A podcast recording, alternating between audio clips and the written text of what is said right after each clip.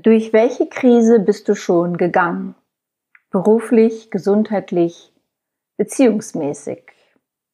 Was hat das mit dir gemacht? Hat dich diese Phase verbittert? Kannst du vergessen und verzeihen, was geschehen ist? Einer anderen Person und auch dir selbst?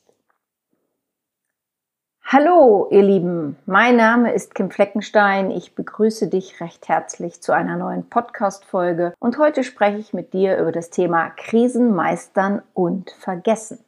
Ich verdeutliche etwas, warum wir Menschen uns mit Krisen oftmals schwer tun, was eine Krise mit uns machen kann. Ich gebe dir ein paar Tipps, was du tun kannst, wenn du derzeit in einer Krise steckst oder zukünftig in eine kommen solltest. Des Weiteren spreche ich mit dir darüber, dass wir lernen müssen zu vergessen, wenn wir wirklich vergeben wollen. Und zum Schluss lese ich dir noch Zeilen eines Liedes vor, welches sehr gut zu diesem Thema passt. Ich bin vor einiger Zeit von einer Zeitschrift interviewt worden, weil diese davon gehört hatte, dass ich im Jahr 2021 sowohl eine gesundheitliche Krise als auch eine Trennung nach einer Beziehung, die etwas mehr als zehn Jahre dauerte, hatte. Jetzt ist eine Krise im Leben eines Menschen nichts Außergewöhnliches, gehören sie einerseits zur persönlichen Entwicklung dazu und haben sie andererseits auch etwas mit dem Blickwinkel zu tun. Und zwar mit dem Persönlichen. Denn das, was du als Krise empfindest, kann jemand anderes auch so erfahren und empfindet es noch lange nicht als Krise. Weswegen ich dazu interviewt wurde, hat mit dem Umstand meines Berufes zu tun. Wie du wahrscheinlich weißt, bin ich Heilpraktikerin für Psychotherapie, Hypnosetherapeutin, Arten- und Meditationstrainerin, Coach und Autorin von fünf Ratgebern. Meine Ratgeber behandeln Themen wie Stress, Loslassen, Schlaf, Selbstliebe und sich selber coachen. Da sollte man doch meinen, dass ich mit einer Krise lockerer umgehe als die Menschen, die auch in einer Krise stecken, aber eben nicht vom Fach sind. Tatsächlich ist es auch so, dass ich im Laufe der Zeit, insgesamt hat mich diese besondere Phase über zwei Jahre begleitet, beansprucht, nervlich, emotional, dass ich in dieser Zeit auch von eins, zwei Personen darauf hingewiesen wurde, dass ich doch aufgrund meines Berufes längst über die Trennung, den Schmerz etc. hinweg sein müsste. Ja, dem war aber nicht so, denn erstens sind auch Therapeuten, Coaches, Psychologen etc., Ärzte und so weiter nicht vor einer Lebenskrise geschützt.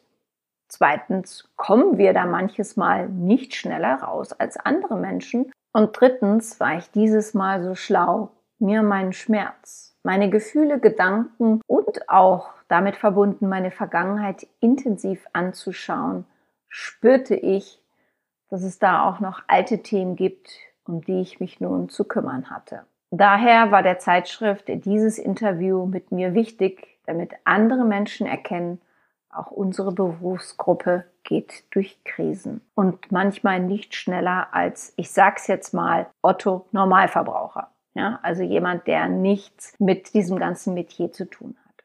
Krisen sind nicht witzig. Sie sind nicht schön. Sie können mehr als anstrengend sein. Krisen können uns zerstören, wenn wir es zulassen. Krisen können es schaffen, dass wir anderen Menschen nicht mehr glauben, ihnen nicht mehr vertrauen. Aber vor allem kann eine Krise oder mehrere aufeinanderfolgende es schaffen, dass wir uns selbst nicht mehr vertrauen. Wie konnte ich mich nur so in ihm, in ihr täuschen? Das war für mich zum Beispiel lange Zeit etwas, woran ich am meisten zu arbeiten hatte, hatte ich in meiner Beziehung so sehr vertraut. Es kann durch so etwas dann passieren, dass wir nicht mehr vertrauen wollen. Denn wenn wir niemanden mehr vertrauen, dann kann uns auch niemand enttäuschen, nicht wahr? Ja, das stimmt nicht so ganz, denn irgendwann fängt ein schleichender Prozess an, der dazu führt, dass wir dem Leben an sich nicht mehr vertrauen und somit auch uns selbst nicht, denn wir sind das Leben. Es geht also nicht darum, dass wir im Leben enttäuscht werden. Das wird immer wieder mal passieren, sondern es geht darum zu vertrauen, obwohl wir wissen, dass unser Vertrauen missbraucht und ausgenutzt werden kann. Worum es geht, ist, wie wir mit einem Vertrauensverlust umgehen. Ich komme später noch einmal bei dem Punkt Vergessen und Verzeihen darauf zurück. Eine Krise kann es schaffen, dass wir zweifeln und nicht mehr an das Machbare glauben. Eine Krise kann es schaffen, dass wir uns die Frage stellen, warum ich? Ich habe einen Klienten, der hat eine lebensbedrohliche Diagnose bekommen, wurde operiert und sagte im Gespräch hinterher zu mir, ich verstehe das gar nicht. Diese Krankheit kommt in unserer Familie überhaupt nicht vor.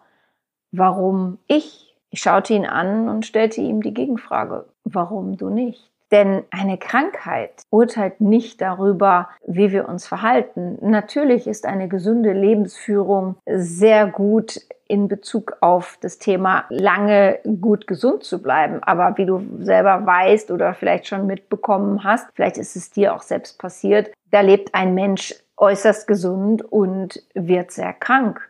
Und wiederum andere Menschen machen Raubbau mit ihrem Körper, leben alles andere als gesund, ja, und erhalten in ihrem Leben niemals eine lebensbedrohliche Erkrankung.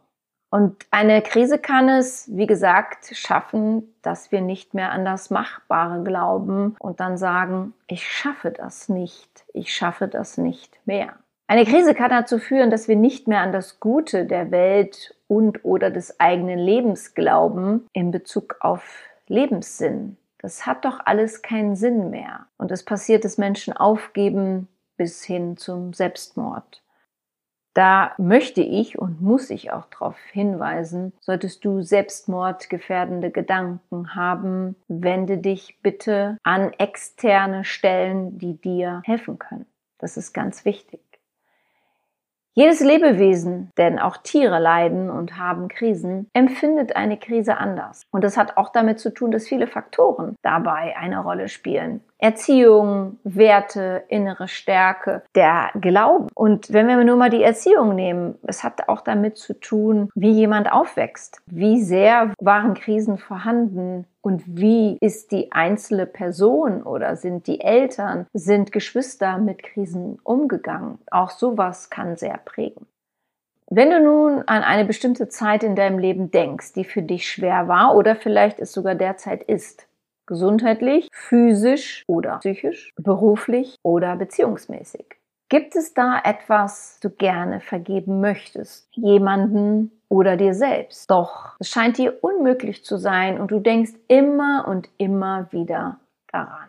Und dieses immer und immer wieder daran denken hält eine Krise am Leben. Es kann sein, dass du Angst hast, wenn du vergibst, dass dann eine Wiederholung dessen kommt, was geschehen ist. Du hast Angst, wenn du vergisst, was geschehen ist, dann tappst du eines Tages wieder in die Falle des Vertrauens, weil du sie als eine Falle ansiehst. Und warum wir uns in dieser Welt so schwer mit dem Verzeihen und der Vergebung tun, liegt daran, dass wir uns Konzepte zurechtgelegt haben, wie etwas zu sein hat und was nicht sein darf. Konzepte führen aber früher oder später zu Leiden, je mehr wir uns an diese klammern. Und so ist auch die Vergebung im Laufe der Geschichte der Menschheit ein Konzept geworden. Denn wie oft hören wir Sätze wie das, was mal geschehen ist, darf nie vergessen werden. Wir müssen verzeihen, was war, aber uns immer wieder daran erinnern, damit es sich nicht wiederholt. Wenn wir es so betrachten, kommen wir nie aus diesem Kreislauf von Schuld, Schmerz und so weiter raus. Ich kann das natürlich verstehen, wenn jemand sagt, ja Kim, aber ich muss mich doch immer wieder daran erinnern, was die Person getan hat. Denn wenn ich das vergesse, dann kann es ja passieren, dass sie es wieder tut und ich nicht vorbereitet bin. Also es ist vollkommen egal, ob du es vergisst oder nicht. Wenn die Person etwas wiederholen will, äh, tut sie es. Und nur indem du dich die ganze Zeit daran erinnerst, kannst du dich nicht davor bewahren, dass eine Person etwas wieder tut. Denn vergessen bedeutet nicht, etwas ungeschehen zu machen, denn das Leben lässt sich nicht rückwärts leben. Es lässt sich nur rückwärts verstehen. Vergessen bedeutet, es nicht mehr im täglichen Gedankenkarussell am Laufen zu halten. Krisen sind oftmals so lange und gefühlt hartnäckig, weil es damit zu tun hat, wie wir auf unser Leben schauen und wie lange wir unsere Krisen am Leben halten. Und das tun wir mit unseren Gedanken, aber vor allem mit unseren Gefühlen. Das Thema Vertrauen. Ja, es hat damit zu tun, was wir erwarten, was wir erwartet hatten von unserem Körper in Bezug auf das Thema Gesundheit, von unserem Job, unserem Chef, unseren Kollegen, unserem Team, den Mitarbeitern, also in Bezug auf Beruf und zwischenmenschlich oder privat, was wir erwarten von Freunden, von einer Freundin, einem Freund, dem Mann, der Ehefrau, den Eltern, den Kindern und so weiter. Wir vertrauen darauf, dass die Menschen, mit denen wir uns umgeben, genauso ticken und auf das Leben schauen, wie wir es tun. Es ist völlig normal und menschlich. Wir finden Übereinstimmung, tun uns mit einer Person oder mit mehreren zusammen. Wir schenken Vertrauen und wir denken, das bleibt unser Leben lang so. Doch so läuft es im Leben in den seltensten Fällen. Es kommt vor, aber oftmals auch nicht. Denn zum Beispiel die wenigsten Paare, die sich kennenlernen, dann zusammenziehen und heiraten, bleiben bis zum Lebensende zusammen. Trennung gehören zum Leben dazu und sie lassen uns schmerzen, aber sie lassen uns auch wachsen. Sie machen uns auch sehr verletzlich, vor allem wenn es um Lug und Betrug geht. Es war bei mir der Fall. Ich bin nicht nur betrogen worden, sondern auch belogen. Der körperliche Betrug hat mich emotional kaum tangiert. Ich habe eh eine andere Haltung jetzt zum Thema Treue, Sex, anders als jetzt dieses Du gehörst mir. So denke ich einfach nicht. Was für mich das Schlimmste war, ist dieses angelogen werden. Und das nicht nur einmal, sondern mehrmals und dann über Monate lang. Und ich habe immer wieder gesagt, hey, hier stimmt was nicht. Nein, es ist alles in Ordnung, du bildest dir das alles ein, bla bla bla bla. Natürlich weiß ich durch meinen Beruf, dass mit dem Lügen vor allem es immer mit der Person zu tun hat, die lügt. Denn diese Person lügt zwar eine andere Person an oder vielleicht auch noch andere Personen, aber das Schlimmste ist ja daran, die Person lügt sich selbst an. Dennoch hat es mich sehr geschmerzt und ich habe längere Zeit an mir selbst gezweifelt, und zwar, wie ich mich so vertun konnte einerseits in meinem Gegenüber und andererseits in mir selbst mit meinem Gespür für das Vertrauen können. Und ich durfte mir wieder bewusst machen, dass ich, wenn ich einer Person vertrauen möchte, wissen muss, dass dieses Vertrauen wieder missbraucht werden kann. Und dass es dann auf mich ankommt, wie ich damit umgehe.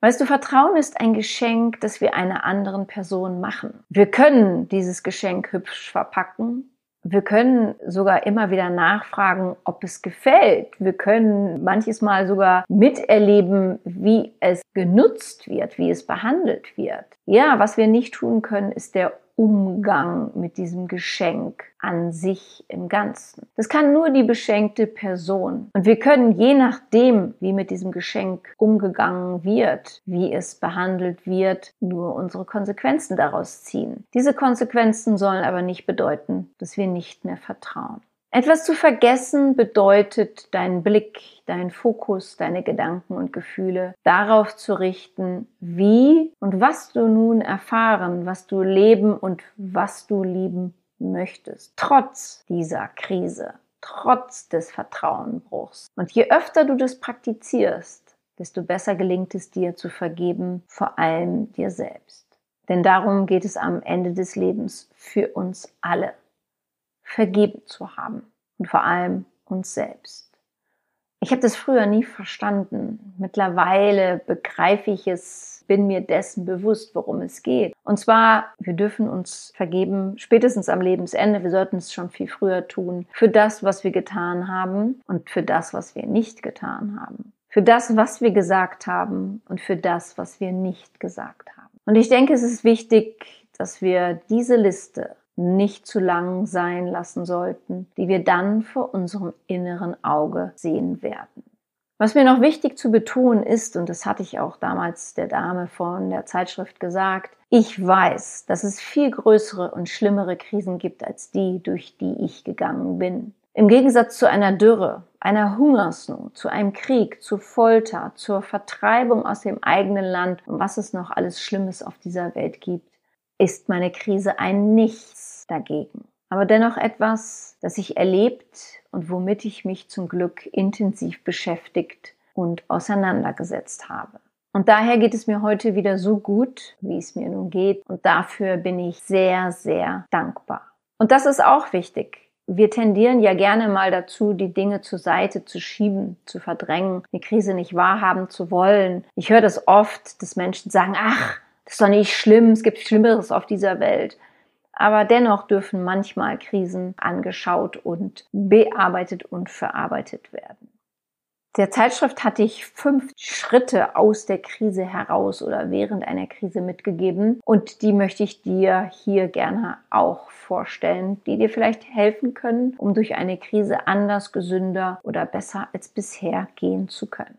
Erstens, wie ich vorhin jetzt schon gesagt habe, nimm dir genügend Raum und Zeit zum Trauern für dich selbst, für das Thema.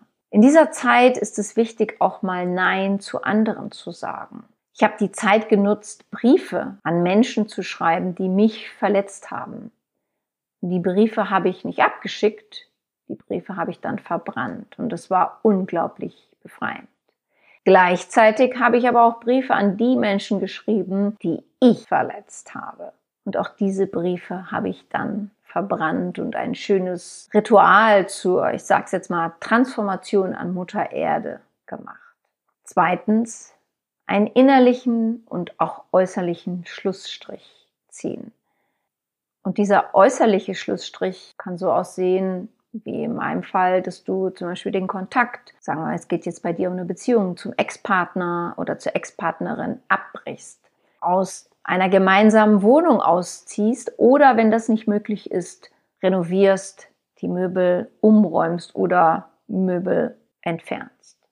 Drittens Selbstreflexion. Je nach Krise, sagen wir mal in Bezug auf eine Beziehung, welche Anzeichen habe ich in der Partnerschaft übersehen? Damit habe ich mich sehr intensiv beschäftigt. Beruflich habe ich vor der Kündigung im Job die Probleme nicht wahrhaben wollen. Oder gesundheitlich habe ich mich um meine Seele und meinen Körper nicht genug gekümmert. Der vierte Punkt hat mir unglaublich geholfen.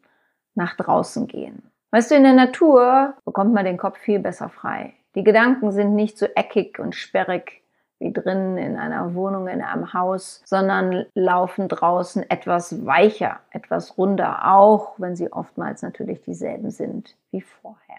Und dann fünftens, Mut beweisen, indem du nach Hilfe fragst, Hilfe suchst und vor allem annimmst. Anfangs können Gespräche mit Freunden sehr gut tun. In einem Coaching oder einer Therapie bekommst du aber neutralere Ratschläge als nun mal von Freunden, die dir natürlich immer nur das Allerbeste wollen, aber oftmals auch nur deine Perspektive sehen. Das ist ja das Schöne an Freunden, dass sie uns was Gutes wollen. Aber manchmal brauchen wir einfach eine externe Person, die uns auch auf Dinge hinweist, die wir vielleicht nicht so gut finden, aber die uns bei der Weiterentwicklung nun mal helfen können. Niemand außer dir kann beurteilen, was für dich eine Krise ist oder nicht. Das weißt nur du. Nur du entscheidest, ob du aufgeben willst oder dran bleibst. An dir, am Leben. Leben, was das größte Geschenk ist, das wir alle mit unserer Geburt bekommen haben.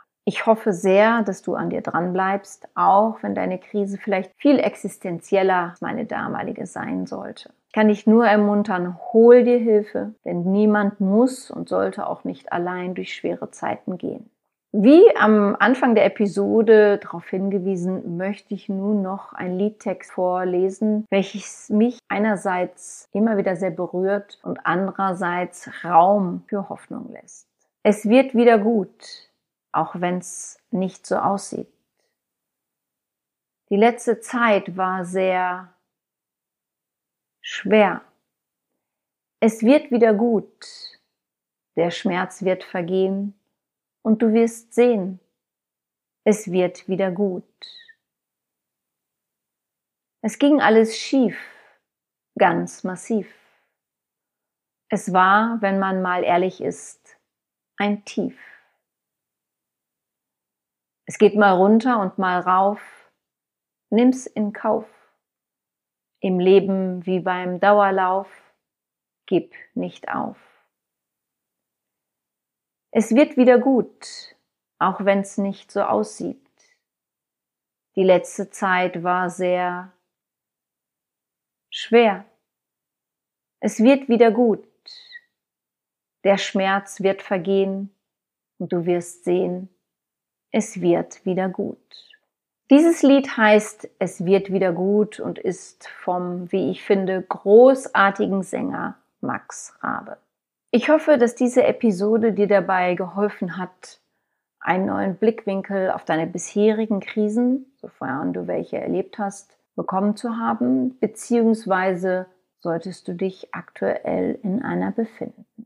Wenn dir diese Folge gefallen hat und du jemanden kennst, für den diese Folge auch interessant sein könnte, dann freue ich mich, dass du meinen Podcast weiterempfiehlst. Wenn du mich gerne einmal persönlich kennenlernen möchtest, so informiere dich auf meiner Webseite www.kimfleckenstein.com über meine Meditationsworkshops für Anfänger und Fortgeschrittene im Hotel Das Kranzbach und im Hotel Life More Resort. Informiere dich über meinen siebenwöchigen Chakrenkurs Circle of Life oder frage für ein unverbindliches Vorgespräch zu einem Coaching oder einer Therapie bei mir an. Wenn du Näheres zu mir und meiner Tätigkeit wissen möchtest, dann höre dir gerne meine Podcast-Folge Vorwort an. Dort gibt es weitere Infos zu mir. Ansonsten findest du mich auch bei Facebook, Instagram oder Pinterest. Ich freue mich, wenn du mir dort folgst.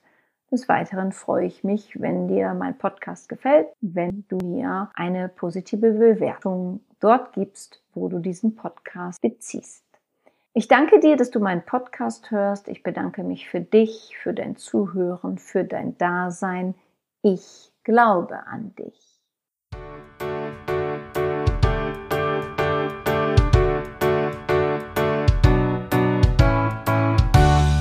Wenn dir mein Podcast gefallen hat, dann hinterlasse doch eine positive Bewertung oder empfehle meinen Podcast gerne weiter. Besuche auch meine Website www.kimfleckenstein.com, folge mir bei Facebook und Instagram oder höre in meine Programme bei Amazon, Apple, Audible und Google rein. Du kannst mir auch gerne an info@kimfleckenstein.com schreiben, wenn du ein spezielles Anliegen hast. Ich danke dir und sende herzliche Grüße.